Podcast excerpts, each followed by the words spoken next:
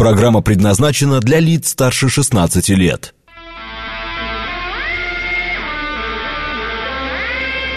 Восемь часов восемь минут, вторник, август, день пятнадцатый.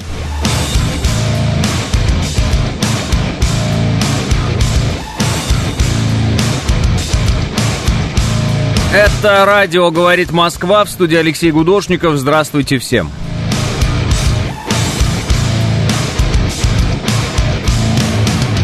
Ну что-то где-то 2 балла примерно в Москве.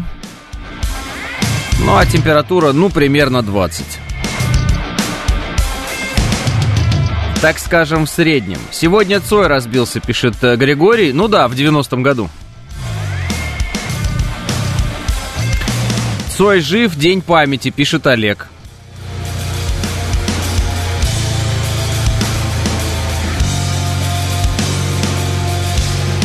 Да, ну начнем мы, наверное, с э, новостей, которые вот вчера, да, происходили, и сегодня вот информация есть о десятках, э, значит, пострадавших э, и погибших людях э, в результате взрыва э, на заправке в Дагестане. Вы, наверное, видели эти новости.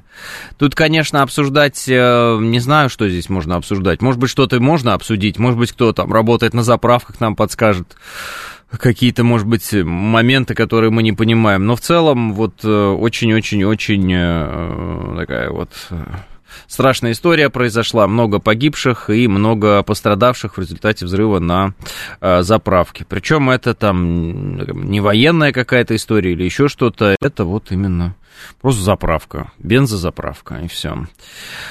А что там на заправке происходило? Откуда столько пострадавших и погибших, пишет Алексей. Э, мне сложно сказать, что конкретно на этой заправке происходило, и по поводу пострадавших и погибших, ну, в принципе, если квартал там, допустим, да, какой-то более-менее оживленный, то народу может быть возле заправки достаточно много, да.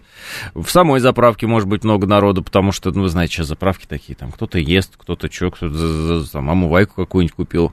Такой вариант. Плюс могли быть проблемы, блестящие здания какие-то, если туда э, после взрыва полетело, ну, там осколки, еще что-то. Я видел как-то кадры, э, не знаю в какой стране, уже даже не помню, вот просто видел кадры снятые. Там, значит, бензовоз перевернулся, и что-то из него вода, э, вода, господи, ну, топливо хлещет, и местные, значит, люди радуются, что они сейчас наберут бензина, видимо, из этого бензовоза себе, и они вот во, во что есть, в то и набирают. Какие-то фляги, бутылки, еще что-то. И потом следующий кадр, уже, видимо, после взрыва этого бензовоза, все эти же люди, но уже, э, значит, обгоревшие лежат и абсолютно... Ну, то есть это какая-то страшная вообще история. Но и со стороны, если вы видели, как взрываются заправки, ну, то есть это прям всегда очень такой э, мощный взрыв, мощный. А, даже можно попробовать, может быть, поискать в интернете, как взрываются заправки, просто людям показать. А, ну, там прямо все по полной программе происходит, то есть очень-очень-очень мощный взрыв. По предварительным данным, большинство погибших и пострадавших зеваки, которые собрались посмотреть на начинающийся в автосервисе пожар, в какой-то момент произошел сильный взрыв, пишет Рогов. Ну вот, э, с бензовозом вот историю я сейчас рассказывал, там так было. Но что это была за страна, я вам даже не скажу. Ну да, вот можно показать, как взрывалась вот эта заправка. Это в Новосибирске, например. Вот вы можете посмотреть там объемы. А, это было и в Пакистане или в Индии, пишет Кит. Ну, значит, а мне почему-то показалось, что это африканская страна. Ну, значит, э, не африканская страна, значит, либо Пакистан, либо Индия. Ну, вот старые-старые такие кадры, да, действительно, когда там просто квартал весь взорвался, все, потому что вот бензовоз сдетонировал. Э, говорят в новостях, что взрыв был напротив и перекинулось на заправку, пишет э, Кирман. Горел сервис и был много зевак, говорят. А, так, так, так. А, это в Индии, кажется, было. Ну, это вы про бензовоз. Там торговый центр, частный сектор рядом, пишет Григорий. Ну вот поэтому много пострадавших. Там автобус рядом стоял и погорел, пишет русский Рэмбо. Ну вот видите, вот. Э, привет, у меня аж волосы дыбом от этой подводки, пишет э, Серк Шульц. Ну, Серк, а, видно, я пытался как-то, наверное, может быть... Э, Ну, тут как ни пытайся, конечно. Было вчера в музее кочегарки Камчатка, и хотелось отметить то самое место, где лавочка есть, дверка в туалет, и там была очередь. Я думал, что люди хотели посмотреть место, где Виктор писал свои песни, а на самом деле это была очередь в туалет, и мне стало противно, что люди приходят в это место. Такое ощущение, что только чтобы сходить в туалет. Сволочи, пишет Бараэт. Бараэт, э, не забывайте, что если вы кого-то ну, возвышаете в своей голове там, и так далее, это не значит, что другие это делают. Для кого-то э, творчество э, Цоя имеет значение, а для кого-то оно не имеет никакого значения. Вот такой, такой момент. Но всех почитателей творчества Виктора Цоя, естественно, вот, поздравить не с чем, потому что сегодня памятная дата, день смерти, да, вот, поэтому просто э, вот, как бы Цой жив, и все. Это почитателям Цоя. Да? Давайте обсудим рождаемость. По прогнозам Росстата, в этом году прогнозируется 1,2 миллиона человек, что почти как в 1943 и 99 году. Дети — это вложение в будущее, а его, получается, никто не видит в России, пишет Бон Джови Джон. А в 43-м и 99-м это мало, то есть, да? А сколько было до этого? У нас рождаемость какая была? Просто я уж не знаю, может, я так живу э, в таких местах каких-то, я, э, ну, это, э, смотрю по сторонам, хожу по улице, и, по-моему, очень много людей с колясками, прям какое-то запредельное количество людей с колясками, я не знаю, может быть, это в каких-то конкретных районах так происходит. Ну вот, так скажем, возле новостроек всегда люди с колясками. Вот прям полно-полно, семьи гуляют, какие-то дети. Я вот недавно был э, на дне рождения крестника. Вот, и там детей было очень много, они там вместе играли, кричали, что-то веселились, какие-то там э, шарики запускали. Ну, в общем, у них там была интересная тусовка, э, в итоге которой они оторвали голову Бэтмену и Человеку-пауку. Видимо, все-таки они за наших э, героев, а не за американских. Вот. В Москве в первой половине 90-х бензовоз на Дмитровке взорвался, троллейбус с пассажирами сгорел, пишет Альманах. Посадят владельца АЗС, потому что при пожаре танкер должен глушиться и заполняться негорючей смесью, пишет Георгий. Но я думаю, что, конечно, да. Э, Цой, как и Высоцкий, это поэты, они музыканты, как принято их называть. Музыка у них э, плохая, можно только тексты изучать, пишет Мик. А я бы с вами вот по поводу именно группы кино не согласился. Все-таки э, со временем мне стало нравиться их именно мелодика, э, поэтому не могу сказать, что у группы кино плохая музыка. Ее, наверное, э, я бы, ну, не назвал бы техничной какой-то, сверхтехничной, да, но она интересная, она особенная какая-то. Поэтому, не знаю, стоит ли говорить, что Цой это только поэт, но не музыкант, не знаю. Вот здесь я бы спорил. Относительно Владимира Семеновича Высоцкого, ну, конечно, ну, он и сам это говорил, что он именно про текст, да, он поэт, а музыка ему нужна, он такой ритмический рисунок себе рисовал именно на гитаре, так просто удобнее, видимо, ему было и так далее. А, так, это в кукушке, это в кукушке музыка плохая, пишет Елена В. Э, Цой мертв для тех, кто не почитает его творчество, пишет Алешка. Да, естественно, для тех, кто не слушает чье-то творчество, для тех, кто не изучает чье-то творчество, для них э, этот человек, да, э, любой, чье творчество они не изучают, э, он мертв, его просто нет. Ведь э, в чем же смысл фразы, там, жив или не жив, про тех людей, которые уже мертвы? Э, речь о том, что они что-то создавали, и мы об этом знаем, они живы в нашей памяти благодаря тому, что мы изучаем некое их наследие, правильно? Поэтому, мол, Ленин жив. И меня всегда так это удивляло, э, когда вдруг э, что-то такое, знаете, религиозное начинает происходить вокруг мавзолея. Ну, причем делают это какие-то местные нынешние так сказать, коммунисты. И я так вот смотрю на это все и думаю, да, если бы Ленин был действительно жив, э, он бы, наверное, от этих коммунистов мокрого места не оставил.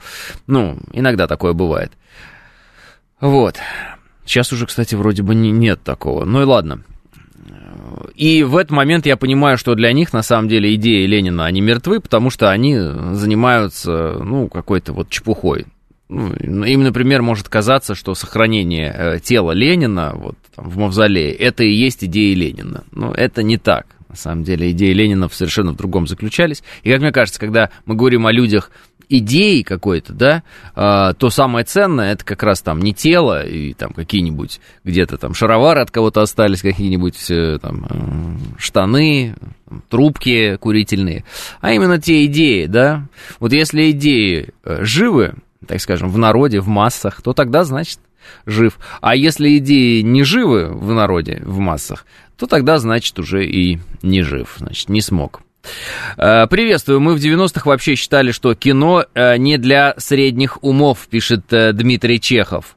Карго-культ, пишет Панк 13. Но не карго. Карго это все-таки, да, про там грузы там, ну и так далее. Но, в принципе, да, культ вещей, вещизм такой, давайте это называть. Это всегда в целом странно. Знаете, вот в этом доме, за этим столом сидел такой-то, такой-то. О, какой стол у него был, какой у него был стул, потрясающе. Ну, ни одного произведения этого человека, допустим, если это писатель, не прочитать. Ну, это же странно. То есть, какой есть смысл смотреть на его дом и на его стул какой-то, на котором он там сидел, если ты э, не знаешь, о чем он писал? То есть интересно пополнять знания о человеке, его бытом, если ты знаешь его творчество, да, если мы о творческих людях говорим. Если ты не знаешь его творчества, зачем тебе пополнять знания о его быте вообще? Какой смысл в этом?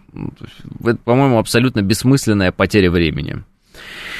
А, ну, это понятно. Для кого-то не Цой, а Шекспир, Верди, Моцарт, вот они вечно живы, ну, а Цой на любителя все понятно, но для нас Цой жив, пишет Олег. Ну, это понятно тоже. Ца- э, Сталин жив, э, пишет Томас. Сталин жив. Сталин. Сталин. Вы знаете, пока будет жива э, память о победе в Великой Отечественной войне, вот, я думаю, что можно будет говорить э, вполне серьезно, что да, Сталин жив, а как нет? Ну, есть ли, есть ли победа в Великой Отечественной войне отдельно от Сталина? Я думаю, что, наверное, нет. Наверное, нет. Но, опять же, это все дискуссионные вопросы. Э, культ Цоя завышен, если бы он не погиб, то был бы один из русских рокеров. Пикник тоже в таком случае крутая группа, но почему-то к Шклеровскому нет такого внимания, пока он жив, пишет Мик. Ну, Мик, э, знаете как, э, культ Христа, как вы говорите, завышен. Вот если бы он не погиб, он был бы одним из... Ну, понимаете, да, о чем я говорю? То есть я так не имею в виду, но я так не считаю.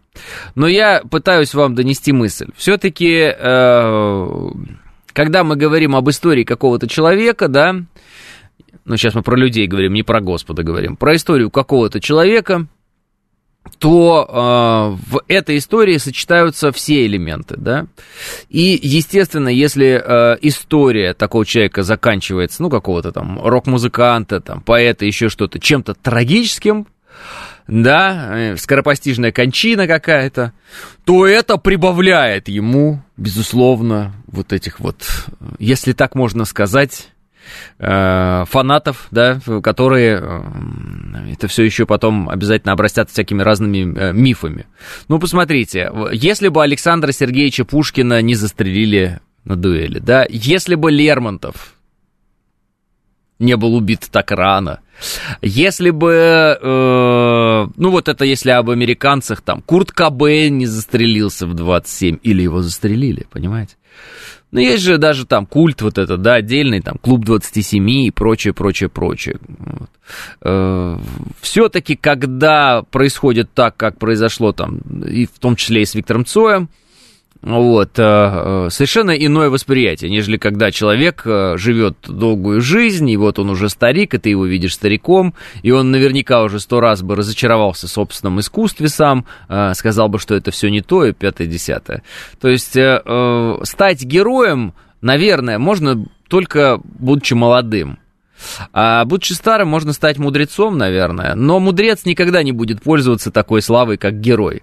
А у героя жизнь, она вот в целом короткая, как показывает практика. Вот. Ну, обращали на это внимание? Мы можем попытаться сейчас развивать эту мысль, но вот в целом вы, наверное, обращали на это внимание. Вот. Представляете себе, Гагарин бы сейчас был жив. Вот. Конечно, это была бы великая радость для многих э, его родственников и так далее. Но как бы Гагарин прошел 90-е, мы знаем или нет? Как бы Цой прошел 90-е, мы знаем или нет? А то, представляете, э, например, Виктор Цой э, рекламировал какие-нибудь браслеты из какого-нибудь металла, там, вот, какого-нибудь циркония, например. А, я думаю, что он этого бы не делал. Но представьте себе, да, что что-то такое мы бы увидели на людях, которых мы очень любим, там, творчество и так далее. Для нас это было бы ударом. Каким ударом для нас стало а, поведение некоторых рок-музыкантов? Ну, как, для меня вряд ли это удар был. Ну, для многих, я знаю, почитателей творчества там, русских рокеров, каким ударом стало их предательство э, в результате там, э, начала специальной военной операции. Помните, какое, как, какие были там, разочарования у людей? А как так? Да вы же пели песнях, там, вот это вот все.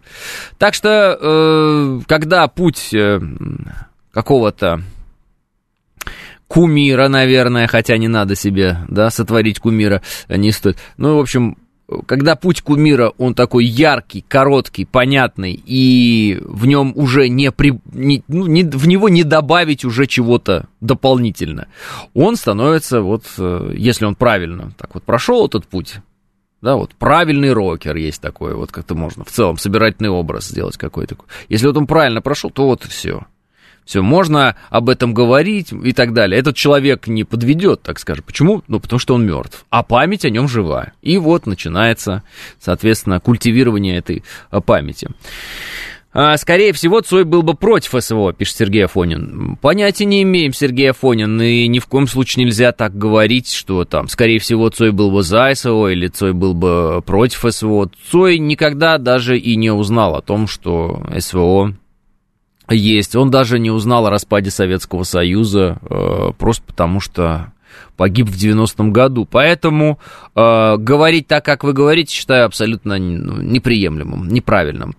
Э, э, с горшком плюс-минус та же история, пишет э, э, Стас Локо. Э, ну, плюс-минус, наверное, да, он, конечно, задержался, а, вот, кстати, сериал про него снимали, и там был этот момент, что там, горшок, ты подзадержался, давай уже, значит, э, с этого сериала начинается.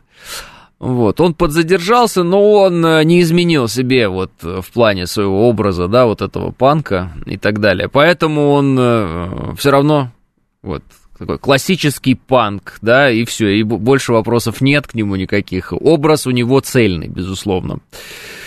Ну вот. Включи Цоя, Леха. Цоя. А что мы будем слушать Цоя? Давайте, давайте напишите, а я подумаю. Горшок русский патриот, пишет Лис Хитрый.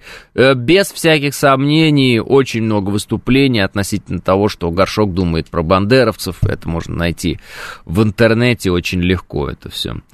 Э, кукушку. Ну, кукушку все сейчас там, все уж перепели кукушку. Все время в этом в караоке все поют кукушку. Перемен тоже, перемен, каждый что не митинг сразу перемен, перемен. Восьмиклассница, ну, тоже так, не то. Последняя ночь. Песня без слов. Вот песня без слов. А можно нам песню без слов а, послушать чуть-чуть?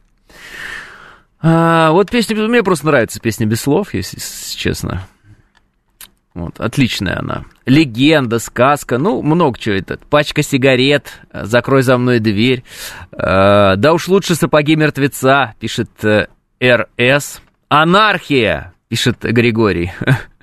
Жду, ждал двух приятелей на халтуру, один с раненой ногой, другой лентяй. Еду один грустный, но ты подбадриваешь, пишет Ян.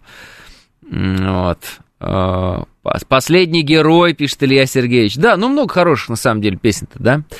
Э, так, песня без слов. Погнали. Это я сам выбрал, мне просто она нравится.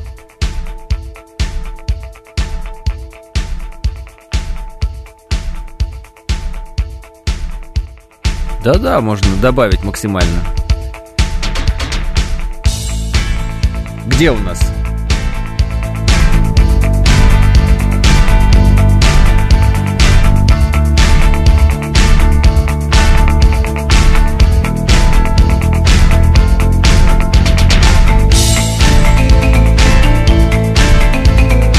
Сразу видно, что не радиоверсия.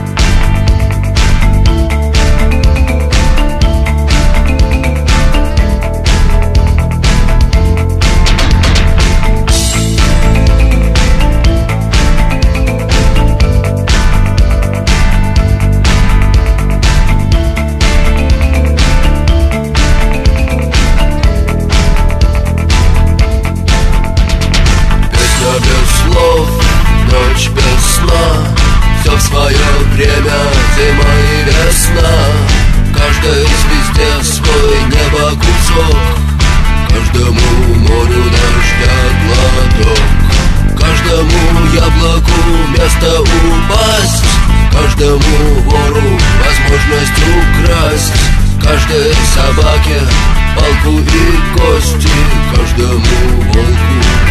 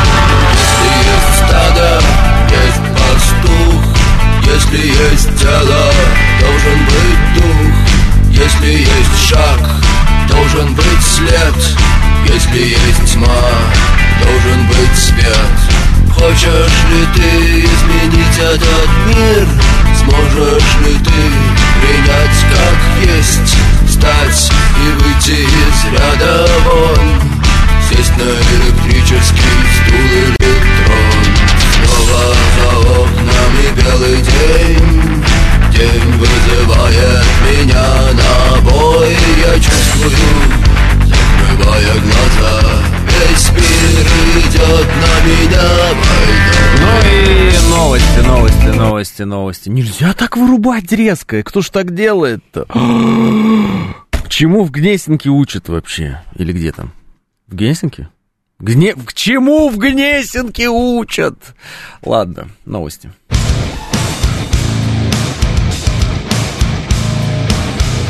Восемь тридцать семь в Москве. Это радиостанция «Говорит Москва», 94,8. В студии Алексей Гудошников. Всем здравствуйте. А, смешно Барает написал, что в детстве я думал, что Цой поет, что сесть на электрический стул электрон. Марка электрон. Не электрон, а электрон. Электрический стул электрон. Да, это смешно, это смешно. Я пон- поняла, что Цой гений, когда на кухню Аркаша Высоцкого он спел под гитару только что написанную песню, спросил, не слишком ли патетично, соседи стучали, они часто э, бег- э, на беговой жили, приезжая, есть что вспомнить, группа крови. Пишет э, десятая. Кому захотелось пойти сделать революцию после прослушивания этой музыкальной композиции, пишет мастер. А что это, музыкальная композиция призывает к революции вас или что? Э, песня о борьбе Северной Кореи против США, пишет Игорь Маслов. Э, но это песня о любой борьбе. Это, наверное, песня о борьбе с самим собой, мне кажется, в первую очередь. Вот. И, э, естественно, мне пишут люди, которые вот, э, ну, это традиционный такой момент. Да у нас такое звучание в гараже получалось, там, а это вот вроде как профессиональные музыканты в студии, почему у них такое вот звучание? А, как бы это вот объяснить? Я думаю, что у меня получится. Смотрите, а что если э, гаражное звучание иногда результат желания получить гаражно, э, э, гаражное звучание? Что если представить себе, что музыканты все прекрасно могут отстроить свои инструменты таким образом, чтобы они абсолютно были гармоничны, и никакой там дисгармонии, гармоничной дисгармонии, если так можно сказать, не возникало. А, ну что, если задача сделать не а, вылизанный какой-то, да, а, продукт, так скажем, а задача сделать что-то такое, рокерское. Рокерское же не может быть до конца идеальным. Вы, может быть, слышали, я вот обращал внимание на, например, это у Маврина есть такая история, вот у него барабаны, я уж не знаю, кто прописывает, но настолько они четко вылизывают барабаны, что в какой-то момент пропадает рокерское начало в них, они просто становятся какими-то механическими абсолютно ну, там, я не знаю, не поймет, попавший плен. Как же эта песня-то называется? Люди ищут, боги спят, мир он твой, ты же в нем изгой, повернуть, Куда ты идешь столько лет, дорогой ненужных побед. Че вот, пока боги спят? Вот можете включить «Пока боги спят»? Спасибо большое, Владислав. «Пока боги спят». Можете включить? Вот именно как барабаны звучат. А потом я вам включу, например, Motorhead. Э, как у них звучали барабаны. При том, что, например, это будет песня «Overkill», и вы услышите, как они, э, как барабанщик у них от начала композиции к концу просто сползает по, ну, просто не вывозит тот э, темп, который взял изначально. И они это записывают и выкладывают. Но Motorhead это настоящий рок. Я не говорю, что Мафрин не настоящий рок. Мне Мафрин нравится. Э, ну вот почему-то барабаны какие-то вот такие синтетические. Вот, вот включите, вот сейчас услышите. Ну,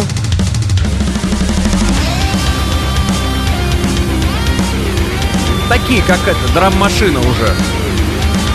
Особенно вот вступление прям. Ну, солист хороший, по-моему, это Лефлер. Голос крутой у него. Вы это не слышали? Послушайте, это прикольно.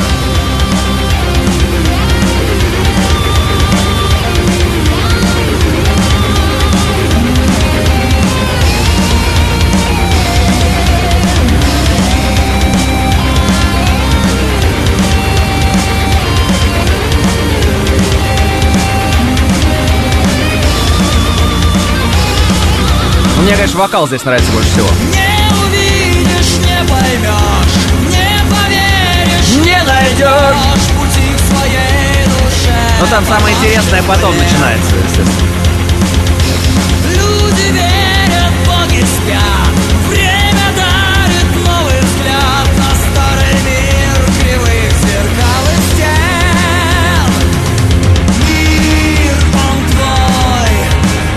Но барабаны вот прям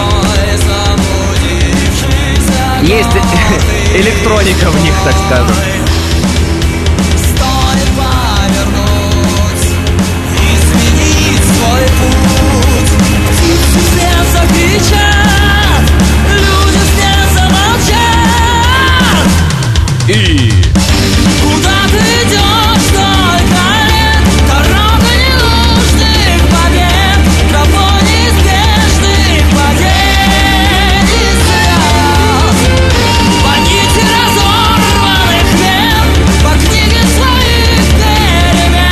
Звучит. Ну вот включите нам, а, ну мне вот э, шеф Комендор говорит, ударная партия в «Пока боги спят» потрясающая, есть, конечно, электроника в звучании стопроцентно, да. Motorhead, Overkill. Их потом переигрывал много кто, у Металлика официально их переигрывала. Вот просто вы услышите, это, это довольно забавная история. Мне просто дали диск когда-то, э, я включил Motorhead, думаю, о, какое начало. И по- понял, что под конец песни Overkill, да. А, вот она. Опа. Так, не-не-не-не, не официальное видео нам нужно, а вот с альбома прям. Я думаю, что вот это, да. Так, где у нас эта э, ручка? Куда дергаю? Сюда? Вот это? Давайте.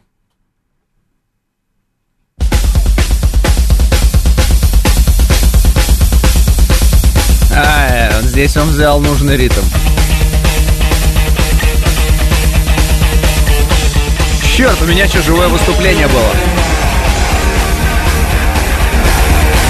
Или наоборот, это живое, скорее всего. Вот, кстати, звучание послушайте.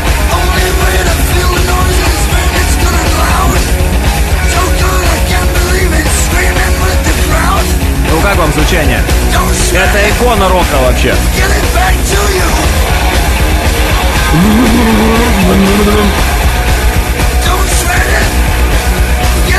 Он даже с этого ритма съехал. Overkill! Overkill, overkill. Вот Мне пишут, такой мановар тоже ба- барабаны зализанные. Много у кого э, барабаны, так скажем, зализанные, если так можно выразиться. И ну-ка попробуем. Но это вообще не знаю, что.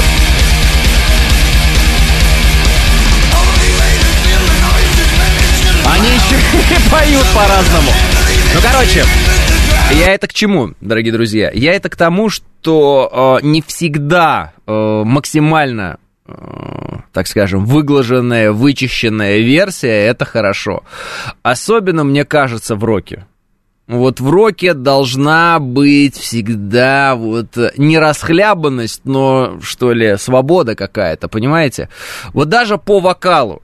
Есть у людей какие-то, так- какой-то такой вокал, который прям точно в ноты, и он прям вот, а, ну, типа Градского, знаете, вот как Градский пел. Почему-то он всегда говорил, что он рокер, я не знаю. А, я никогда не понимал, почему он так говорит. У него очень точный вокал, все дела, у него вообще, ну, уникальный голос был, безусловно. А есть э, какой-то, я не знаю, уникальный вокал, может быть, он не такой точный, типа как у Кипелова, но он какой-то вот, как бы вам сказать, в нем какая-то свобода, что ли. Ну, я не знаю, как это выразить, у меня нет там профессионального какого-то там набора терминов, да, но речь идет о том, что вот какие-то такие дополнительные обертона, какие-то такие-то где-то хрипы, еще что-то, которые дают, в общем-то, в конечном счете вот то самое э, как звучание, эм, пусть оно не, не академичное, но зато оно именно то, которое надо. Поняли, да? Ну, это как вот есть э, кино, оно снимается с руки. Вот бывают такие кинофильмы, которые снимаются с руки. Ну, то есть камера все время бегает, она там трясется. И э, если бы этот же фильм был снят не с руки, а вот со штатива, так скажем, ну, вы поняли, да, картинка была бы плавная, он бы был ужасный. Он бы был бы ужасный, он бы не смотрелся, не было бы той динамики, которая должна быть в этом фильме и прочее, прочее, прочее. То есть, э, и когда мы говорим о кино или о каких-то еще других группах, надо понимать, как мне кажется, ну, как брать в толк, что, может быть, то звучание, которое они в итоге получали, оно было э, заведомо запланировано таким. Ну что, э, группа, с, обладающая огромной известностью, не может просто сказать музыкантам каким-то там консерваторским, ребята, приходите, настройте нам инструменты, чтобы прям звучало все прям... муа». Но они не могут это сделать, барабаны нам настроить. До три секунды им придут, спецы настроят все. Они могут позвать сессионных музыкантов, которые запишут им э, рифы и все что угодно в тот момент, когда они будут записывать альбом. Они могут сделать все. Но нет. Ну вот, не знаю, вот есть группа, ну, может, знаете, Rolling Stones. Ну, наверное, знаете. А, да любую. Under My Thumb есть такая, э, как бы, песня. Вот. Э, Да. Вот. Включите нам ее, и вы вот услышите. Вы просто послушайте это звучание. Вот есть видео, да, это прям клип. Отлично, отлично. Вот просто слушайте. Вот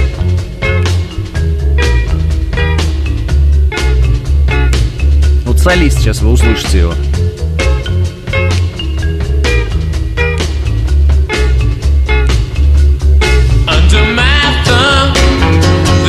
Гитара. Там что-то. Это идеальное звучание? Нет.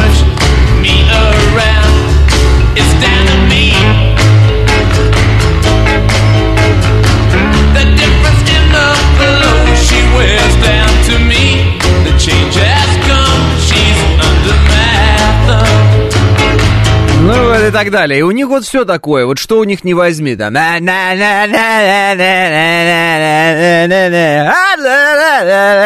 Вот Такое. Почему? Потому что надо такого добиться звучания. Потому что для этого эти группы и собирались. Поэт- Потому что было треб... ну, как бы требовалось такое звучание. А, Егор Летов. А, Граница ключ. Вот, переломлен пополам, и вот это все, да. Я не помню, как называется песня-то. Все идет по плану, конечно, давайте. Вот, вот это вообще лучшее выступление, я считаю, Егора Летова. А! Знаете, и он границы ключ переломлен. Представляете, так бы пел? Вот, гитара так и должна звучать, чтобы потом в, в гараже парень играл, и у него получалось то же самое. Понимаете? Ключ переломлен пополам. Вот звучание. Батюшка Ленин совсем усох Он разложился на плесени на липовый мед. А перестройка все идет, идет по плану. И вся грязь превратилась в голый лед И все идет по плану. Ну, это очень как-то мягко поет. Все идет по плану О, реверберации добавили. Это А звукорежиссер моей судьбе захотелось на покое Обещал я не участвовать в военной игре Но на Нет, что-то он больно спокойный на этом видео. Это не лучшее его выступление. Не лучшее. Лучшее, где он э, от души поет. Значит, по полной программе. Короче говоря, вы поняли, да? Вот. э, всякое бывает. э, и э, могу включить System of a Down концерт живой. Любой. Вот просто System of a Down, Chops You Live. Вы просто услышите, как играет эта потрясающая группа. На альбомах у них все прям... а-а-а-а-а, Прям вот так вот. И live. Вот. Что на концертах происходит? Сейчас мы найдем какой-нибудь. О, Вот, 14 лет назад, нормально, самый раз будет. Вот, слушайте. Живое выступление. System of a Down, всемирно известная группа. Ну, в принципе, панк, наверное, рок. Уж что он с гитарой делает, это он играть вообще не умеет просто. Гитарист. Ну, послушайте. Колхозник какой-то. Взял гитару первый раз в руки. Но зато матерится, видите. Хорошо. Ну и давайте. Да где уже начало? Ну ладно, ладно. Сатанисты. Вот слушайте, звучание. Ну что, мимо барабанов вообще он пролетел просто с этой гитарой своей. Но сейчас солист вообще закроет все вопросы своим потрясающим вокалом.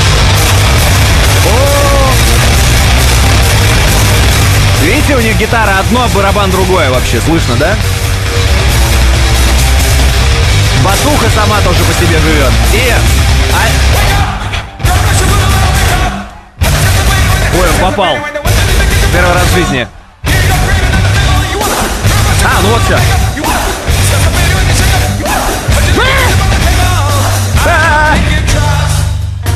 Слушайте.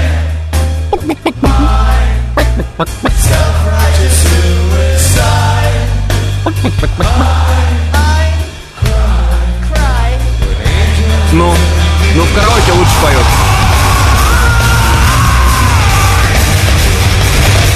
Поняли? Так что рок это не всегда точное попадание. Это же не, э, извините, симфоническая музыка, это же не... Хотя там, наверное, тоже свои приколы есть. Скажут, слушай, ты вот не так вот исполняешь. Это есть такой... э, Можно найти аудиозапись, э, разговор Ойстраха э, с Шостаковичем. Это для того, чтобы понять, как это в симфонической, в классической музыке, как они э, общаются между собой, ну, гении, как общаются между собой, музыкальные. Э, разговор по телефону э, Шостакович и Ойстерах, если я не ошибаюсь. Ну да-да, пишите, пишите, что-нибудь найдется. Вот, вот. Включайте. Э, Это 15-минутный разговор, но нам хватит и не 15 минут. Вам сейчас не, неудобно или удобно? Вы знаете, что если можно минут через 10. Ага, Вы- хорошо, потому что я боюсь, что я позже потом уйду, а? Вы уходите? Я Тогда уйду так сейчас- часов я вам- восемь. Я вам тогда сейчас все скажу. Тогда давайте сейчас. Нет, ну я, я могу вам через 10 минут Нет, позвонить. Я лучше сейчас. Подождите, минутку, сейчас. Подождите, я возьму партитуру. Я тоже возьму минутку. Возьмите партитуру. Вот слушайте, как профессионалы работают Алло. реальные. Вы слушаете? Да-да. Ну вот. Сейчас, значит, так, давайте по порядку. Цифра 11. 11? Да. Она на 19 странице. Сейчас, секундочку. Сейчас я вам скажу. что Нашел. там. Сейчас я еще сам не нашел. Тут так недозвольно написано, что беда. А Цифра 11. А, да, нет, это Кондрашину.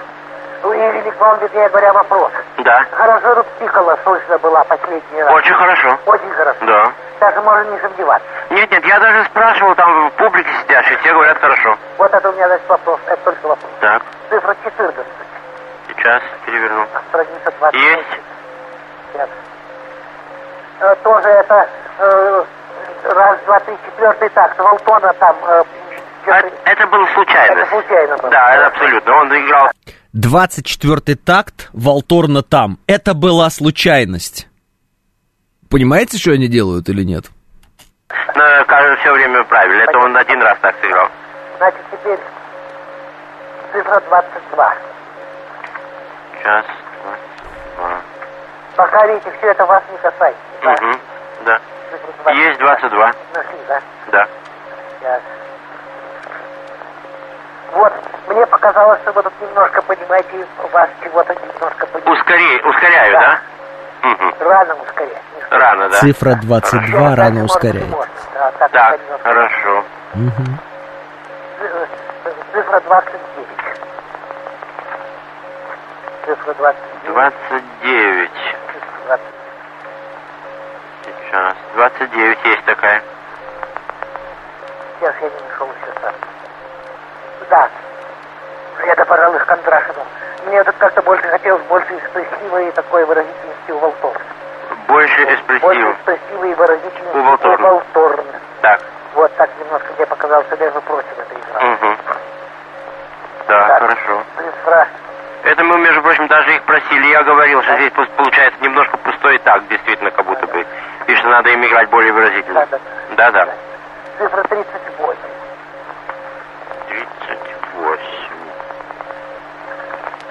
Интересно, нет? Вот тут понимаете что. Видимо, тут начинается какое-то ускорение, потому что когда вот у вас эти самые аккорды в четвертом такте, то что-то тут вот мне не нравится. В четвертом такте, нравится. 38 цифры, 38 цифра в четвертом такте. у меня нет аккорда. Как нет аккорда? Это 38, это, знаете, это пиумоса после каденции там. подожди, я посмотрю, может, я неверно вам говорю. Может быть, цифра 39, перед каденцией, в общем. Нет, это, перед каденцией это другие цифры там. Э, сейчас, там уже после каденции 36 цифра, Это понимаете?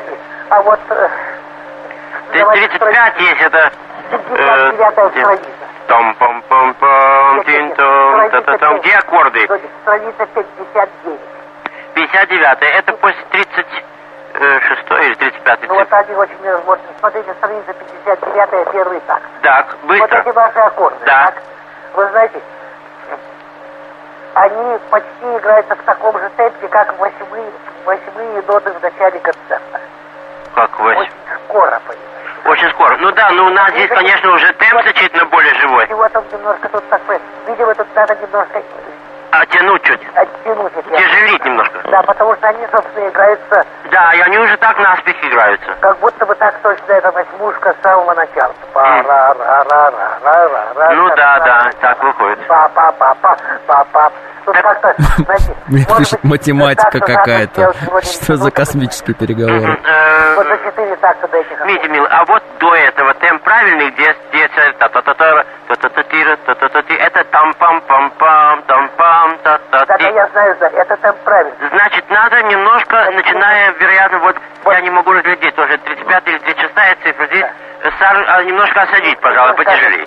надо, Потому что эти Хорошо. а то они как, они очень, они очень э, важные эти аккорды. Ну да, так здесь надо бы написать, может быть, поко пезанте, что ли? Вот пока пизанта вообще что-то надо Так я вот так вот себе намечу, так сказать, карандашиком, поко пезанте, так? Пока пизанта, это обязательно. Так, хорошо. Михаил говорит, только что подключился, все понятно, Да, это спасибо. немножко получается наспех, в общем, Это весь конец получается перед какая-то каденцией. натяжка. Луна 25 переслала запись, Евгений говорит. Да-да, правильно. И в конце, и он говорит, а, а, или не-не, Григорий пишет, а в итоге, говорит, композиция называется «Тили-тили тараливали». Ну, вы поняли. Значит, э, меня спрашивают, что это. Это Шостакович с Ойстрахом разговаривают, что-то разбирают, партитуру.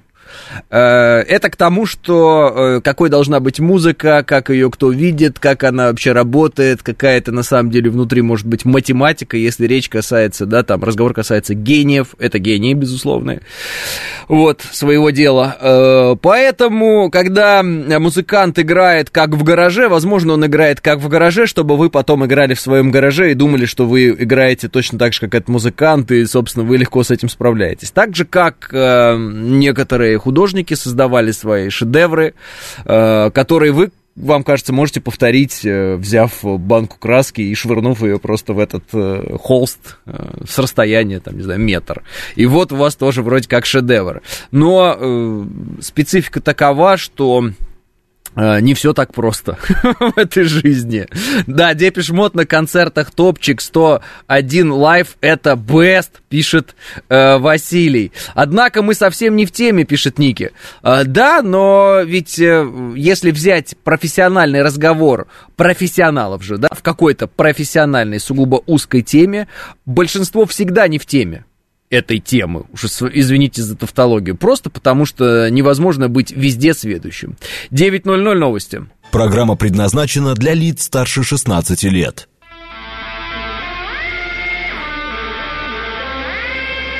9 часов 6 минут, вторник, август, день 15.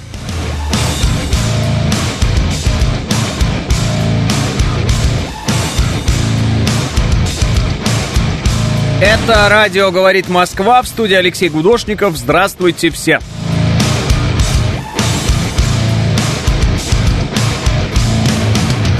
Алекс Поляков говорит, вы заметили, что как только начался наш форум про оружие, курс доллара пошел вниз. Судя по всему, пошли заказы на, нас, на наше оружие.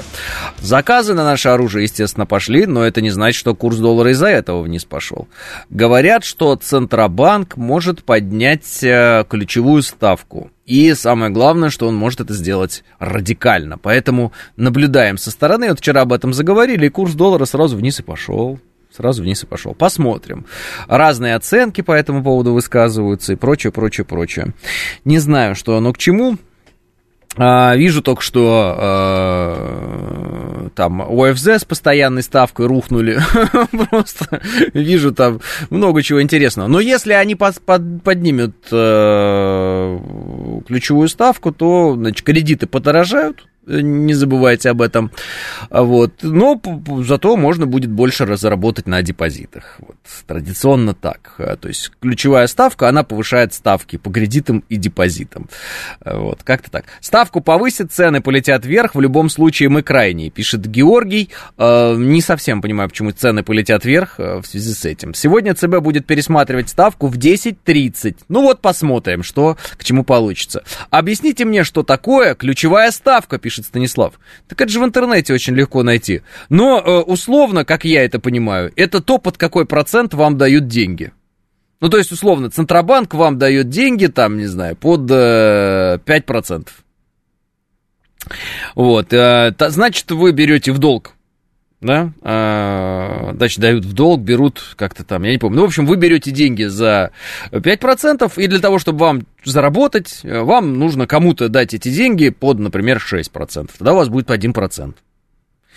Вот, ну, понимаете. Соответственно, вот она ключевая ставка. Ключевая ставка это такая ставка, от которой все остальные ставки считаются.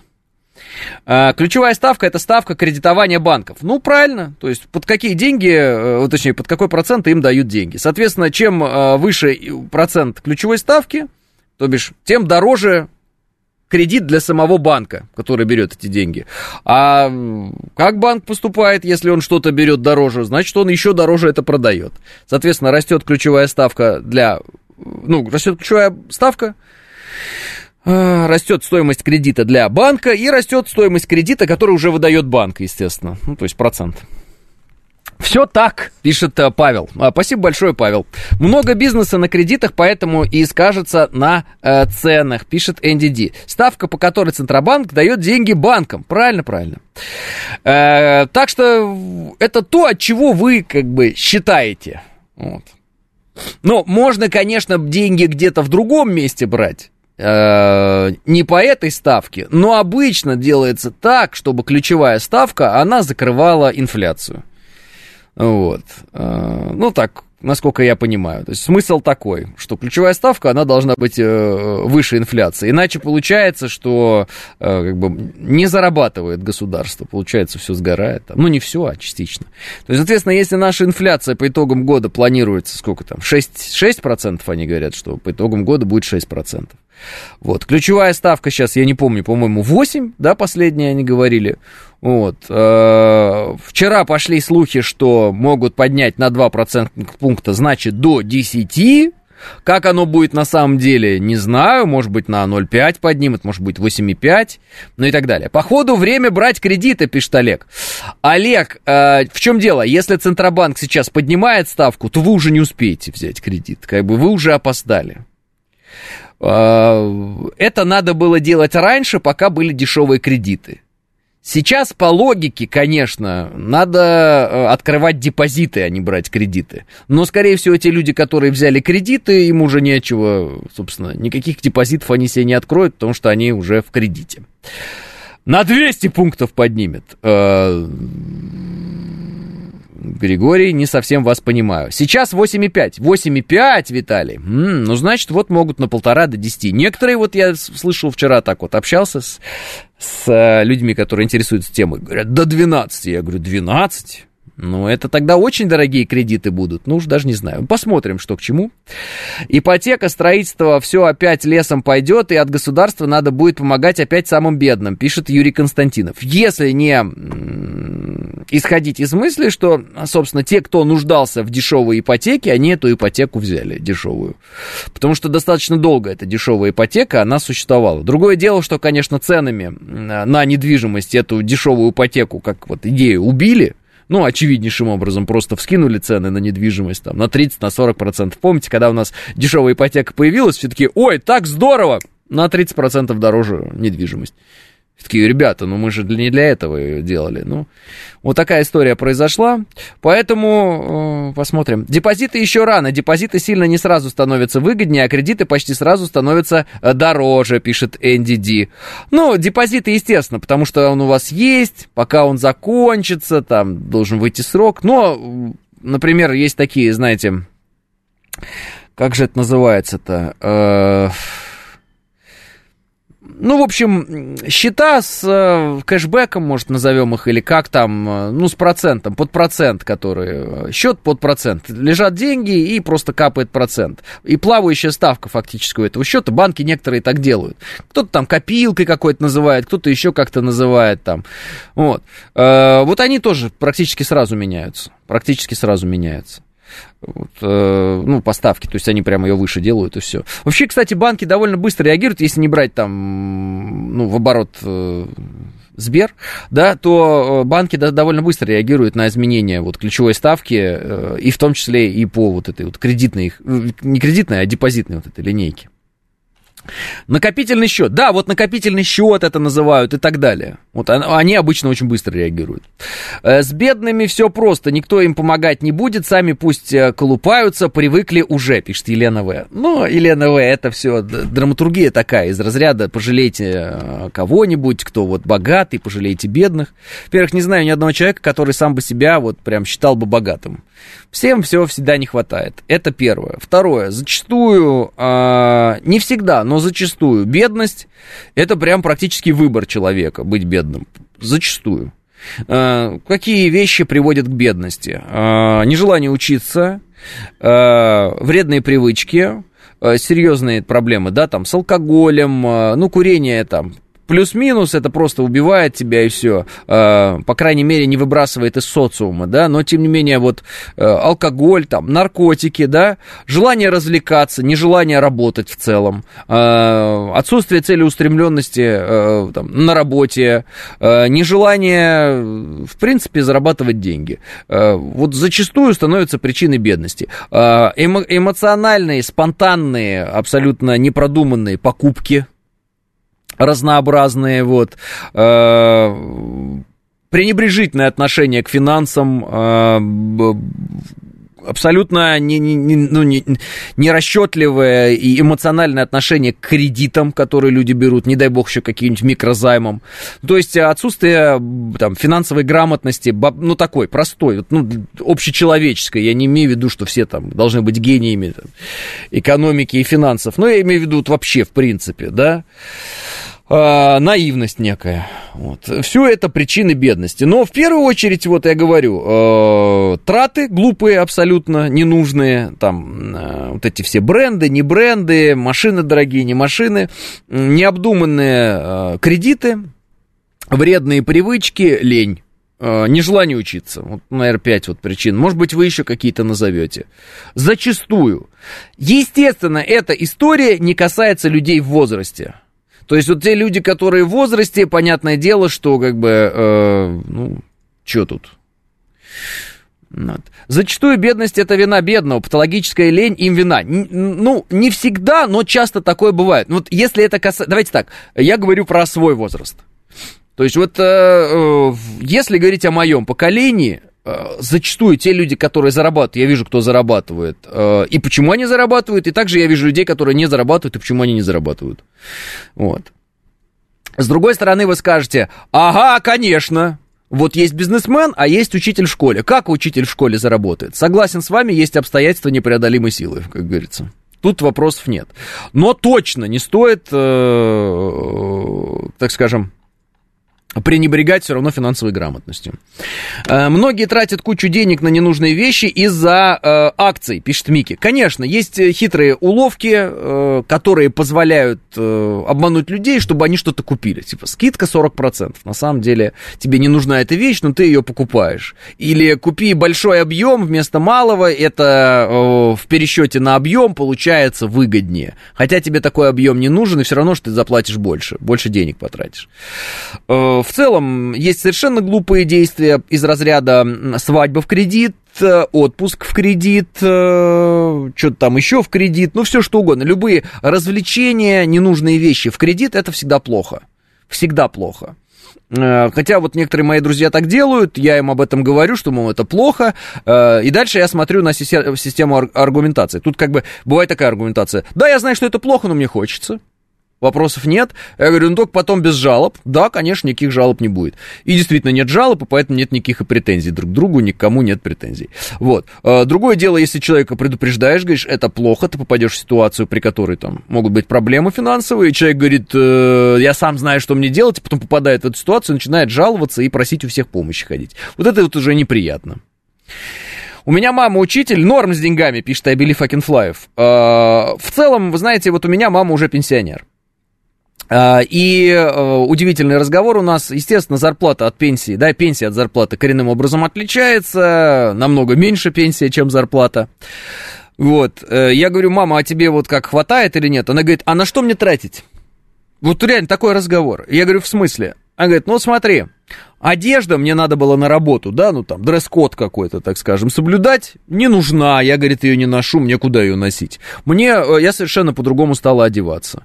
Вот, в магазин съездить у меня совершенно, говорит, другая одежда, и, собственно говоря, там, э, мне ее хватает. Много вот официальной одежды просто не нужно теперь. Вот, э, потом, э, ну, ну и масса всяких разных вещей, как я понимаю, которые просто отпали э, элементарно, потому что не надо ездить на работу. И не надо на работе на это и э, пребывать. Вот и все. Многие потребности какие-то. Какие-то там, я не знаю, сумки, еще что-то, которые нужны были к, к костюму. Но в основном, конечно, если там про женщин говорить, да, это всегда там, на работе надо хорошо выглядеть. э, И вот это вот все пятое-десятое. Э, Маме нужны на путешествия, но это мамам не из России, пишет Виталий. Да, про путешествия там вообще все элементарно. Путешествие всегда может быть только в сторону сына. Я обратил на это внимание. То есть, если я буду на Луне, тогда путешествие будет на Луну. Если я буду в Москве, значит в Москву. Если я буду э, где угодно, путешествие, оно всегда к сыну. Вот. Это вот ст- стандартный какой-то момент, я это уже понял. Раньше спрашивал, мол, а что бы вам, может, путешествие в, какую- в какую-нибудь Италию, может быть, вам? Ну, сейчас, конечно, Италия не предлагаются. Вот, в какую-нибудь Италию? Нет, зачем, мы к тебе. Мы к тебе, мы едем к тебе, все. Мы в машине едем к тебе, причем даже вот почему-то. И это печально, пишет Виталий. А может и не печально, Виталий. Вы знаете, я вот побывал в разных таких странах, всяких разных, там, посмотрел, все такое. Ну, неделя классно, а потом становится скучно. А потом становится скучно. Ну что, ну вот, э, не знаю, ну что. Все-таки, может быть, в этом и есть весь смысл, что путешествие э, должно быть к родным людям близким. Бедность это если работать не хочет и воровать э, не идет, пишет Смит. Работать не хочет и воровать не идет. Ну, воровать это всегда очень большой риск, как вы понимаете, да? А, Траты на лекарства увеличиваются на пенсии, пишет э, Мельникова Елизавета. А, да, да, наверное, это одна из, ну, еда и вот лекарства, это вот основные статьи расходов, наверное, на пенсии, да, правильно, э, Елизавета, я правильно говорю? А еще, наверное, э, ваша мама не болеет на пенсии, пишет Дарья. Ну, я так скажу вам, надеюсь, что, э, понятно, что с возрастом все люди болеют, но я надеюсь, что мои родные, близкие и ваши родные, близкие, чтобы вам обидно не было, будут болеть как можно реже, а лучше вообще не болеть. А, э, Елизавета пишет именно, то есть вот э, еда и лекарства, это вот основные э, траты. Но я еще удивлялся, когда у меня бабушка была живая, Царство Небесное, э, как у нее так получалось, э, все время деньги были. Ну, то есть, и она все время там детям дарила что-то, ну, внукам, дарила что-то, там, какие-то еще вещи. Как так получалось, не знаю. А, видимо, э, ну, элементарные вещи, знаете, э, с возрастом, э, наверное, уже не хочется какой-то там не знаю, новую машину, или, может быть, какой-то там ультратонкий, супер-пупер классный телевизор, или э, приставку игровую, наверное, старики ваши не хотят, вот, и какие-нибудь диски дорогие к ним, э, какие-нибудь модные кроссовки, там, за 40 тысяч, им это все не надо. И я даже вижу по себе, как у меня постепенно вот эти вот э, вещи, которые раньше мне очень хотелось, сейчас мне уже их не хочется. Это э, в один момент мой товарищ, когда я говорю, слушай, ну вот э, хочется спортивный автомобиль, ну вот нафиг он нужен, он же не нужен. Он говорит, слушай, возьми сейчас, потому что потом он тебе будет вообще не нужен точно. То есть тебе его и не захочется. И я действительно взял, некоторое время поездил, потом мне надоело на нем ездить, я его продал. И я понимаю, что вот сейчас я бы уже спортивный автомобиль не брал бы. Потому что, ну, не все. Мне уже не интересно. То есть э, в некотором смысле, в некотором смысле, э, меняются подходы. Э, я смотрю на людей, которые покупают себе вот там, знаете, вот эти брендовые вещи. Мне всегда это удивляло и продолжает удивлять. Вот покупают себе вот эти вот все, там, эта сумка стоит 100 тысяч рублей. Я не понимаю, то есть, почему это происходит, почему это все 100 тысяч стоит, зачем это надо покупать. И а, зачастую я эти разговоры слышу именно от людей, а, которые приезжают на метро. Собственно, почему мы слышим эти разговоры от людей, которые приезжают на метро? Сейчас я объясню. Потому что человек, для которого 100 тысяч рублей, условно говоря, да, условные 100 тысяч рублей, это не деньги, он, он не будет обращать внимание на то, что у него сумка за 100 тысяч рублей. Ну, типа, ну, а за сколько она еще может быть? Ну, купил и купил, ну, сумка и сумка, забыли. Тот человек, который говорит о том, что у него сумка за 100 тысяч рублей, тем самым дает нам понять, что 100 тысяч рублей для него очень серьезная сумма. Но при этом он эту серьезную сумму тратит на совершенно бесполезную, ну как она полезная с точки зрения туда что-то сложить, но можно и за 500 рублей что-то купить, что все сложится, и... а можно еще и с собой всякий хлам просто не носить. Тоже вариант очень удобный, не носить с собой хлам. И вообще избавляться от хлама. Я знаю, как люди покупают гаражи, Э, чтобы туда сложить свой хлам. А элементарнее было бы не гараж покупать, а хлам выкинуть просто, и все. Просто выкидываешь хлам, и все.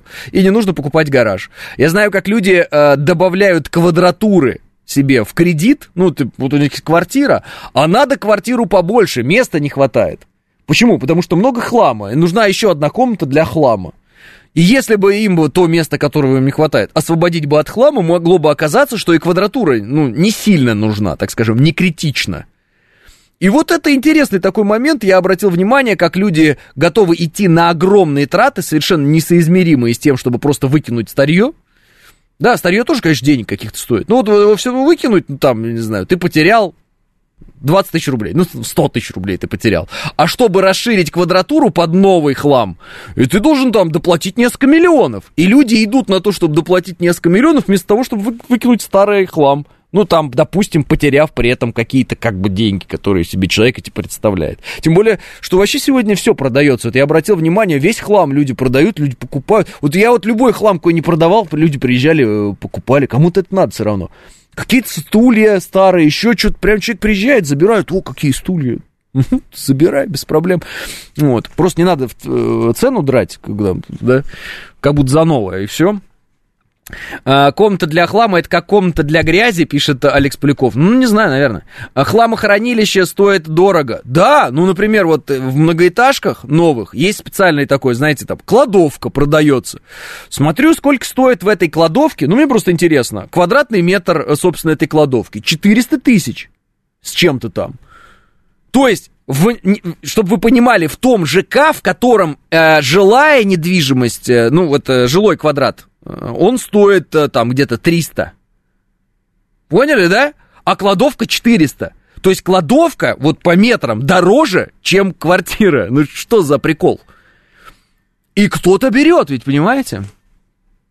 И кто-то зачем-то берет. Не знаю зачем. Сложно сказать. Ну, Зачем-то берут? Для того, чтобы сложить э, в эти кладовки вентилятор какой-нибудь, еще что-то. Зачем? Зачем? Выкинь этот вентилятор, забудь о нем. Можешь покупать себе вентилятор каждый год новый. Вот прям каждый год можешь покупать себе новый вентилятор, когда тебе этот вентилятор понадобится. Все равно ты не потратишь так глупо деньги, как на эту кладовку. Совершенно самая глупая история вообще в твоей жизни была. А? Вот одна уже э, выкинула, пишет АМС. Вы о чем? Э, зацени гараж, пишет Спира. О, как у экзибита просто, или как там, West Coast Customs, очень чисто и аккуратно. У вас можно в гараже Спира оперировать. Достойно, вот аплодирую. Если квартира без балкона и кладовки, то куда же я сложу велосипед, сноуборд, зимние вещи летом и э, другое, пишет Константин. Ну да. Как раз в эту кладовку встанет коляска и велосипеды детские, которые вам так мешают. У соседей, пишет Елена. Елена, вы понимаете, что кладовка в, по квадратам дороже, чем квартира по квадратам? Вы понимаете, что это неразумно? Лучше тогда уже снять склад какой-нибудь там где-нибудь, там арендовать в смысле, и туда скинуть вот то, что ты используешь летом и так далее. А лучше это не покупать. Нужно понять, что за эту кладовку еще и коммуналку тоже платить, пишет Максоник. Да ладно, я вот этого не знал, у меня просто нет кладовки, поэтому мне нечего туда складывать, и у меня нет кладовки, и поэтому я не плачу за нее коммуналку. Еще и коммуналку. Гараж – это еще и вклад в недвигу, а недвига растет в цене. Ну да, если потом этот гараж не снесут, потому что он незаконно построенный. И за коляской каждый раз в кладовку спускаться, задаются вопросом э, слушатели. Э, Может и балкон разобрать. Конечно, разобрать и все выкинуть. А что более-менее ценность представляет, а вы этим не пользуетесь, можно продать или подарить. Тоже прикольная вещь. Недвижимость это вложение, она никогда еще не дешевела, пишет Алекс. Э, Это просто ваша недвижимость никогда не попадала в э, поле боевых действий. Как только недвижимость попадает в поле боевых действий, она неминуемо дешевеет э, и абсолютно теряет в цене. Вы никогда не думали о том, что вот квартира э, в каком-то доме в обычное время, она что-то стоит, а когда, например, мимо проезжают танки, она уже ничего не стоит? А вы подумайте над этим. Э, В следующий раз, когда будете, э, например, а я знаю, частью люди некоторые там, э, так скажем, э, фантазировали на тему мятежей. Э, имейте в виду, э, мятежи все обесценивают. Э, если мимо вашего дома проезжает танк или стреляет танк рядом с вашим домом, ваша квартира ничего не стоит. Абсолютно. Вот. Э, Если вдруг э, соседняя от вас квартира сложена фабом, э, тоже ничего не стоит ваша квартира. Поэтому теряет ли недвижимость в цене? Конечно, теряет. Конечно, теряет. Все, что угодно в этом мире теряет цене. Я, честно говоря, ну, ну, она, она дорожает, конечно, уж лучше, чем, там, ну, вы понимаете. Но в целом может потерять при определенных обстоятельствах. Да? Э, Что касается э, вещей, которые не теряют в цене. Ну, давайте я вас тогда спрошу, может, вы знаете, может, тут напишет, а что действительно? Не поддается инфляции, не теряет в цене, э, абсолютно надежное вложение. Вот, знаете, вот человек хочет вложить деньги, так сказать, и чтобы это было абсолютно надежно. Что это такое, кроме места на кладбище? Что это? Даже кладбище иной раз потом берут, говорят, ну все, уже никто не ходит на это кладбище, и поэтому мы его... И теперь у нас здесь новое кладбище. Бывает такое исторически? Бывает в некоторых местах. Может быть, дорогие часы? Дорогие часы. Нет таких вложений, мне говорят. Золото, картины, слитки золотые. Ну, представляете, слитки золотые, попавшие в пожар. Представьте себе, слитки золотые попали в пожар. Что вы будете с ними делать? Это будет уже совершенно не те слитки, которые раньше. Слитки золотые могут украсть. А что не могут украсть, что чему как бы пожар не помеха, что можно бомбить, а этому все равно. 9.30 новости, подумаем.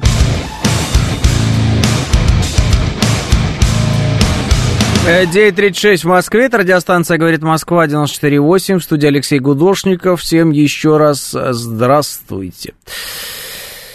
А, ну так и что? Что у нас есть такое, что м, можно, ну не знаю, покупать или приобретать каким-то образом, и чтобы оно э, не подешевело, не пропало, не сгнило и не было выброшено на свалку истории. Акция от Apple, пишет Виталий. Да я вас умоляю, сегодня есть акция от Apple, а завтра Apple нет. Вот понимаете, если кому-то кажется, что какие-то компании, они всегда существуют, это ведь не так. Много было компаний, которые... Да Nokia, вот вы хотите купить на акции Nokia, а когда-то была передовая штука. А, знания, знания, мне все говорят, знания. Ну, подождите, вы умрете, и знаний не будет.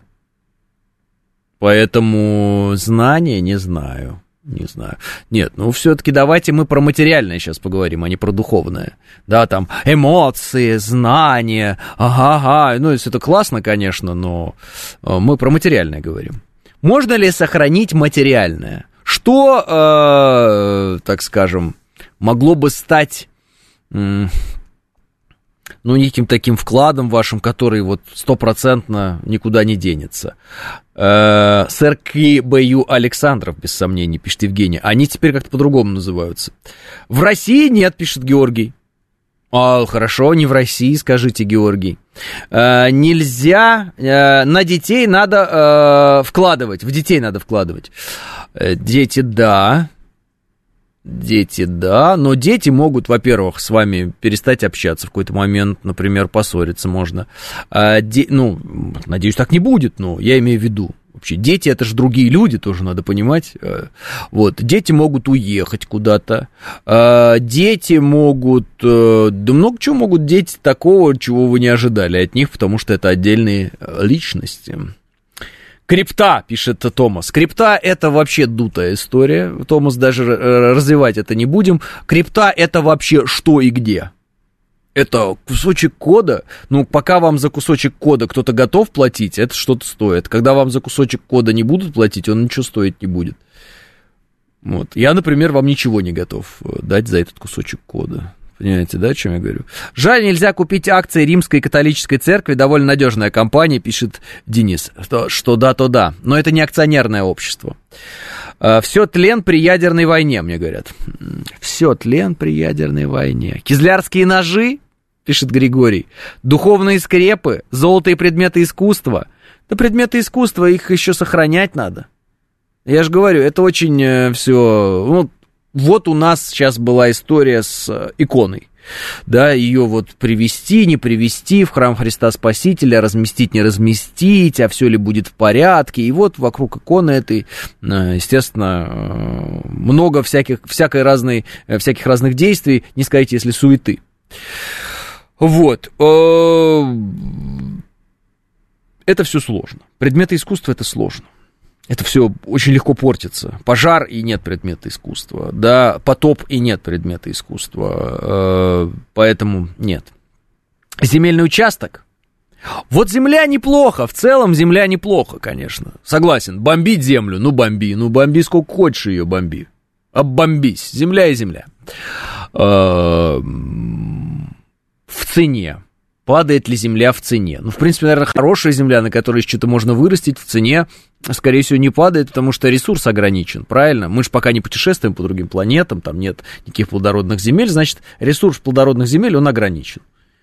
Количество людей на Земле растет, всем нужно кушать, Э, наверное, для этого нужны плодородные земли. Кстати, об этом стоит подумать, как мне кажется. А может быть, кто-то уже заранее об этом подумал и так далее. А, ну, Земля неплохо. Но тоже, знаете, такое, одна радиоактивная э, история на этой земле, и пф, нет земли этой, все, она уже никому не нужна. Уже все, ты уже там ничего не вырастешь, оно, ну, как бы вырастешь, но это есть не будешь, ба -ба -ба -ба, пятое, десятое. Вот, кстати, почему еще э, плохо ядерная война. Ядерная война еще и потому плохо, что ядерное заражение как бы лишает нас возможности выращивать там что-то пригодное для того, чтобы есть. Вот. А ресурс плодородных земель, видимо, на Земле очень сильно ограничен. Кстати, об этом тоже нужно подумать. При смене юрисдикции выгонят с Земли или раскулачат. О, этого еще проще.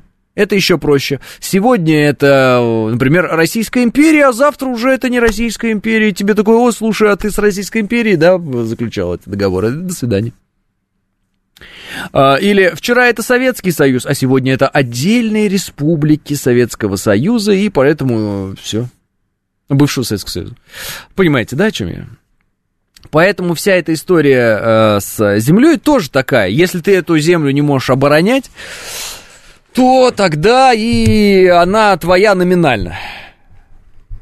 Вот. А по факту может быть и не так. Либо это должна быть совершенно никому не нужная, абсолютно бесполезная земля какая-то вот ну, настолько плохая, что все так просто стороной будут обходить и говорить, ой, ладно, сам там живи, сам там живи, да пусть она твоя будет.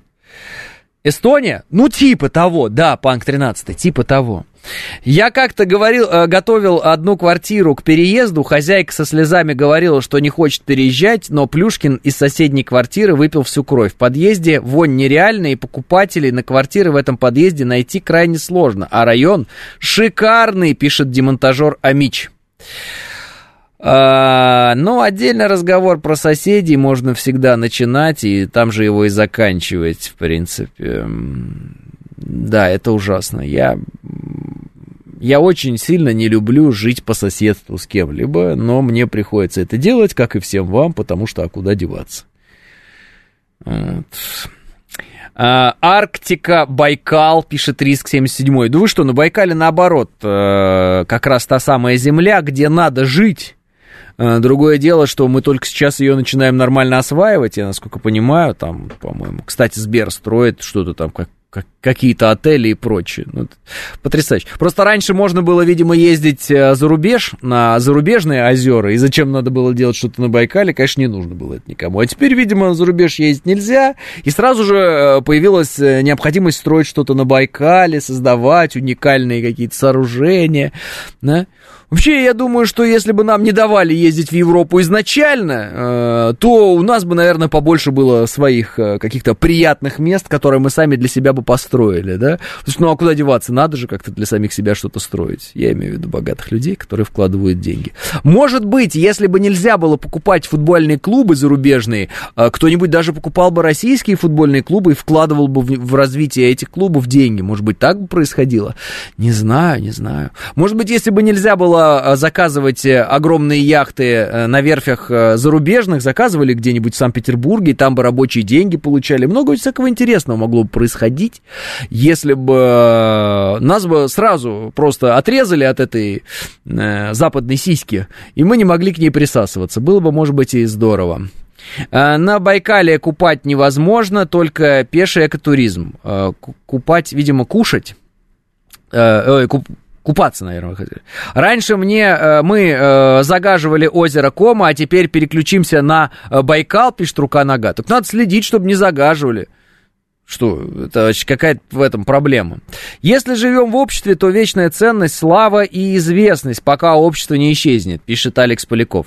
Честно говоря, вот эта слава и известность абсолютно бесполезные вещи, если так вот откровенно. Тем более, зачастую слава и известность э, приходят к людям, которых э, не надо не прославлять э, и не делать известными. Ну вот мы все знаем каких-то блогеров, каких-то там э, мотиваторов, э, еще чего-то. Это все люди, которые не создают э, важных вещей. Это все люди, которые создают информационный шум, а не способные ч- зачастую к созданию хоть какой-то там мысли или хотя бы передачи умной мысли от одного умного человека к другому не такому уж умному или между ними хотя бы коммуникация. Ну, не знаю. В общем, а, как бы вот это все сказать, слава это вся, ну, знаете, наверное, кто-то из вас какие-нибудь группы из 90-х помнит, там, ну, кому она нужна в конечном счете, вся эта слава? Вот. Я думаю, что разумные люди воспринимают э, ту или иную славу и популярность как э, необходимость это конвертировать в доходы. Если э, человек просто купается в некой вот этой вот славе, э, там, внимании к себе, а я вот умею садиться на шпагат, смотрите на меня, да, то, наверное, это какие-то отклонения там у этого человека. Да, может быть, это какая-то, какие-то очень серьезные внутренние э, проблемы, которые человек таким образом пытается закрыть. Но в целом, ну, психологически я имею в виду. В целом, любая слава, она нужна, наверное, в большей степени для того, чтобы ее конвертировать в доход. Вот и все. Ну, как бы, если ты обычно, как бы, разумный, нормальный человек, без отклонений каких-то. Я думаю, что еще крутая очень вещь власть, но она немногим дается, и немногие добиваются того, чтобы у них в руках была реальная власть. Я думаю, что власть это большое удовольствие. Наверное, это лучше денег. Правильно? Потому что за деньги ты все равно что-то должен покупать, да? А власть это ты можешь вообще ничего не покупать. Ты можешь говорить просто вот так и так. И другие будут делать. А-а-а! Абсолютная власть! Вы помните, вот это вот было? Про шпагат это про Волочкову? Да нет, я не имею в виду кого-то конкретного. Ну, не знаю, там, ну, прыгать э, под музыку. Ну, слушайте, я просто привел какой-то пример, э, не знаю, там, из, от- откуда он вообще.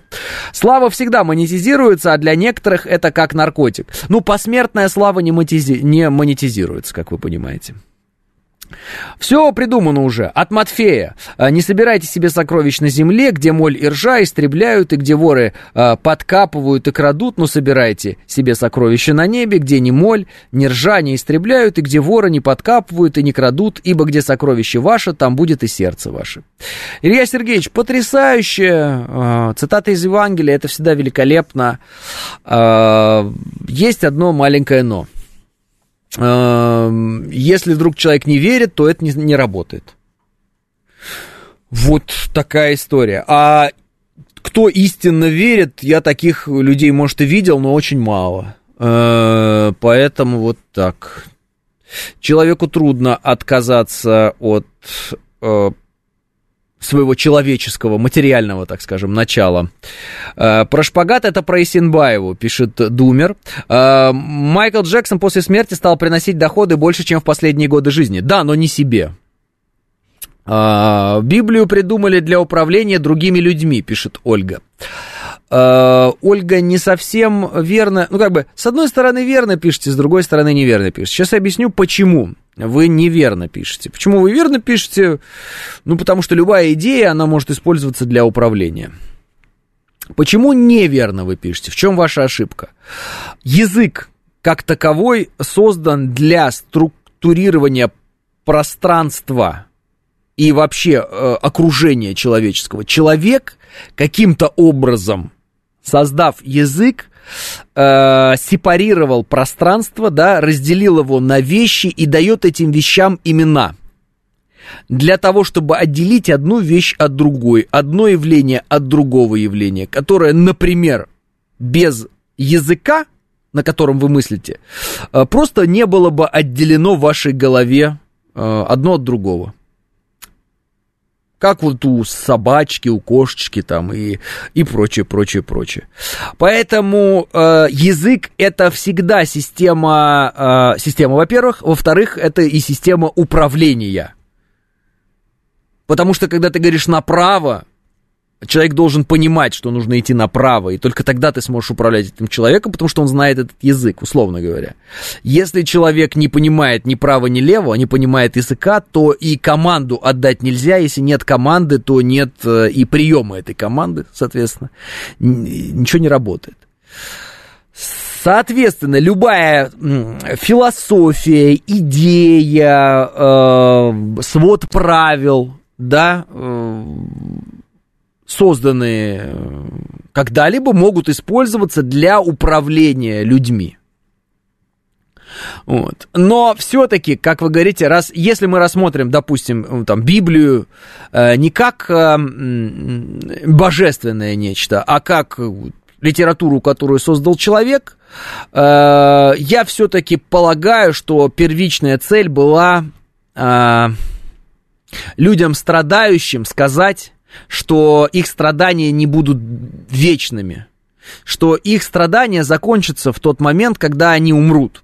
Потому что их э, жизнь, в принципе, тех людей, если представить себе, да, которые, кстати, выбирали в определенный момент христианство, ну, я имею в виду вот Новый Завет, да, Евангелие. Вот э, первохристиане, я думаю, она была абсолютно мучительной постоянно. И э, для того, чтобы человек как-то эти мучения вообще перенес, которые длились всю его жизнь, ему нужна была надежда. И вот э, цель, я думаю, в первую очередь даровать надежду на то, что все-таки когда-то, когда-то после смерти будет у него хорошо все у этого человека. Понимаете, о чем я? Вот. Ну, представляете, вы родились в рабстве, например. И вы всю жизнь э, прожили в рабстве. И не в метафорическом рабстве, а в физическом, настоящем рабстве.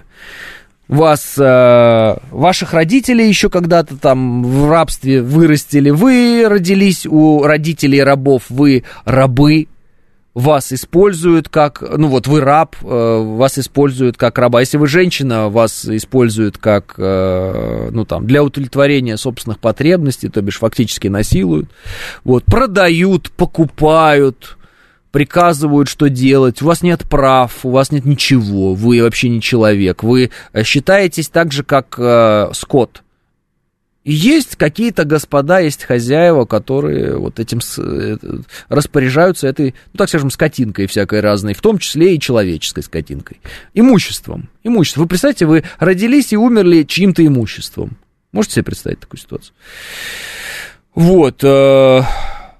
Жить, осознавая, что вы чье-то имущество, э, и понимая, что из этого круга невозможно вырваться. Невозможно никак.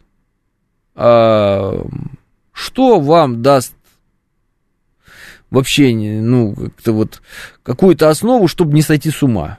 Ну, вера в то, что, э, да, вот сейчас ты претерпеваешь, но когда-то произойдет так, что тот, кто тебя мучил, он попадет в ад, и он там будет гореть вечность, а ты вечность будешь в раю.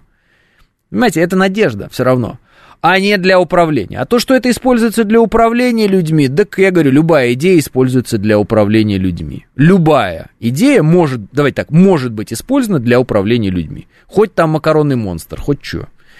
Пример монетизации посмертной славы. Семья покойного Майкла Джексона до сих пор получает роялти с продажи не только своих пластинок, но и любой песни Битлз. Э, не себе, но детям, пишет Гуана. Исенбаева это про шест, про шпагат Волочкова, про русский язык Карамзин, пишет Виктор. Вера – это опора, пишет быть добру. Конечно. Потом, когда кто-то говорит, веру придумали для того, чтобы управлять людьми. С одной стороны, наверное, да, и церковь э, зачастую занималась политикой исторически, особенно если говорить там о католической церкви и так далее. А с другой стороны, представьте себе, что каждый из нас может в определенный момент обнаружить, что он неизлечимо болен.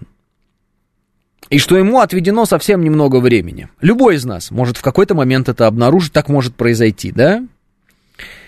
И э, будет нам э, отведено некое время. И мы будем понимать, что вот близится час, да, когда э, не станет нас. Э, Чем укрепляться в этот момент? Чем? Брендами, вещами, машинами, э, деньгами, э, чем? Покупкой интересных кроссовок, э, чем? Что дарует тебе э, хоть какую-то силу и надежду на то, что ты бесследно не исчезнешь? Э, Ни один бизнес этого не может дать, ни одна политическая система, ни одна идеология. Это может дать только религия. Вечная жизнь. Понимаете, да? Загробная жизнь, давайте так выразимся. И мы уже это в эфире обсуждали, а еще раз обсудим. Ни одна идеология, ни одна абсолютно, не может вам сказать и э, пообещать загробной жизни, вечной жизни. А религия обещает загробную вечную жизнь. Вы скажете, ну, конечно, кто пожалуется-то, если это не так? Правильно, уже же мертвые. Это одна, один аспект восприятия. А другой аспект восприятия заключается в том, что человеку легче. Понимаете? Легче. В тяжелые времена ему легче с верой в то, что все будет хорошо. Даже когда он распрощается с собственной жизнью. Понимаете вы это или нет? Вы это просто попробуйте понять. Почувствовать я никого не требую. Это чувствовать, потому что я и сам не знаю, как это почувствовать. Но понять попробуйте. Попробуйте вот именно так помыслить. И вы узнаете, что хм, это очень э, сильная вещь. На самом-то деле, вот задумайтесь сами. Это очень сильная вещь, которая может укреплять человека тогда, когда уже ничего не укрепляет и ничего не работает. Вот скажите мне, что ваши деньги э, в окопе солдату, который под обстрелом? Ну, что ваши деньги? Машины там, еще что-то. Ему это ничто. Правильно? Правильно. Что его укрепляет? Что-то большее. Вот в чем, вот в чем вопрос. Конечно, хорошо было бы нам всем прожить счастливую жизнь в достатке, умереть стариками глухими в окружении родных, безболезненно во сне. Ой, прекрасно, как и замечательно.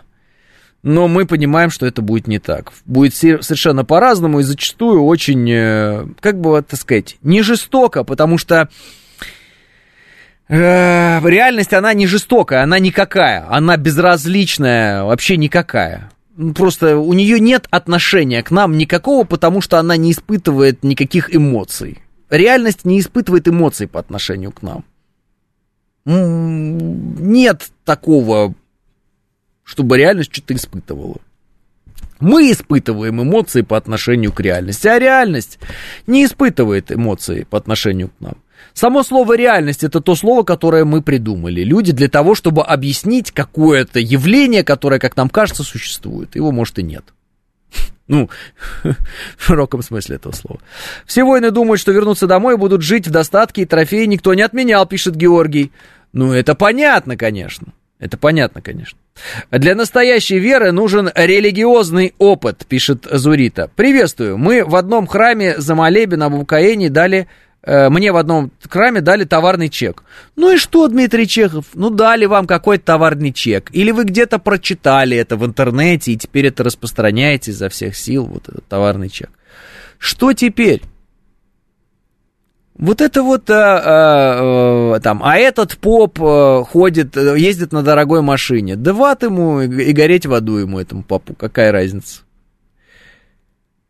Я говорю о том, что в моменты тяжелых испытаний деньги не укрепляют человека. Посмотрите, как богатые люди в России от искусства, банкиры всякие разные и прочие, посмотрите, в какие они превратились, ну, лоскуты, в тряпки. Ну, как тряпки ныли на Западе, ноги целовали там, лишь бы с них сняли санкции. Ну, вы посмотрите, в каких они превратились э, лакеев, по-другому не скажешь, в плохом смысле этого слова. Как они лизали ботинок своего хозяина. Ну, вы видели это или не видели?